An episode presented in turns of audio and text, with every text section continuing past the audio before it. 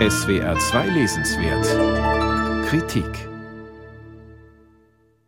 Oswald Egger hat einen Quellkopf, der die Fantasie zum Sprudeln bringt. So steht es in seinem neuen Prosatext.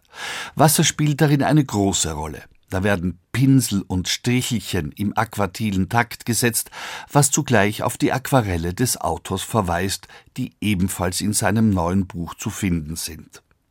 So ist Oswald Eggers lyrische Prosa Nature Writing im besten Sinn. Literatur und Natur verbinden sich symbiotisch.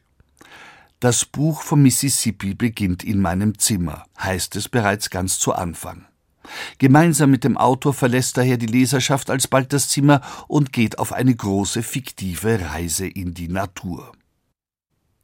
Die Natur wird mit fremdartigen Komposita beschrieben, wie Flugsandböschungsschraffen oder Gischtwasserflöhe, wobei anfangs ein aussagendes Ich nicht vorkommt.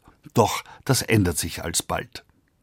Ich werde wie ein auf andere Bäume fallender Baum sein, heißt es da, oder ich bin ein von zig Alleen durchsetzter Wald. Die Struktur von Oswald Eggers Text besteht darin, dass das schreibende Ich bei seinen Aufzeichnungen die Natur als schaffendes, selbstständiges Prinzip darstellt, als Natura naturans. Es ist eine traumhafte Landschaft, die sich da dem sehenden, beobachtenden und notierenden Ich auftut.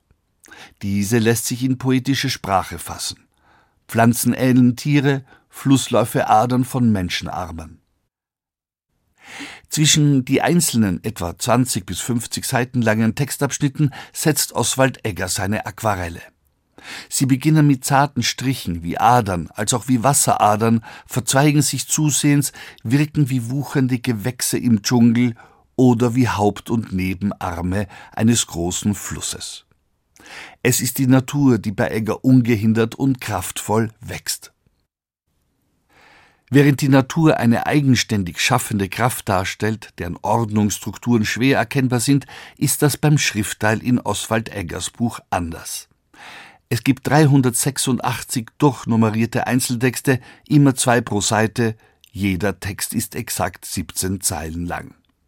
Dazu kommen noch acht kursiv gesetzte Reflexionstexte, die das Textganze in einzelne Kapitel unterteilen.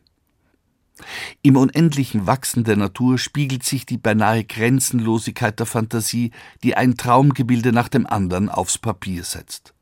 Das schreibende Ich vervielfältigt sich, aber das gelingt nur dadurch, dass es sich ins Spiel der stets sprießenden Natur einschreibt. Der Autor beschreibt und zeichnet diesen Vorgang auf wunderbare Weise. Gegen Ende von Eggers Buch heißt es, ich hatte die Wahl, später oder jetzt zu sterben und ich wählte das Leben, den Erdgeruch hindurch. Wo die Natur als eigenständig schaffendes Prinzip erscheint, eben als Schöpfung, die nie endet, ist auch der Tod ins Spiel von Sein, Vergehen und Werden eingebunden. Und das schreibende und denkende Ich versteht sich träumend als Teil dieser existenziellen Bewegung, als Teil des Lebens.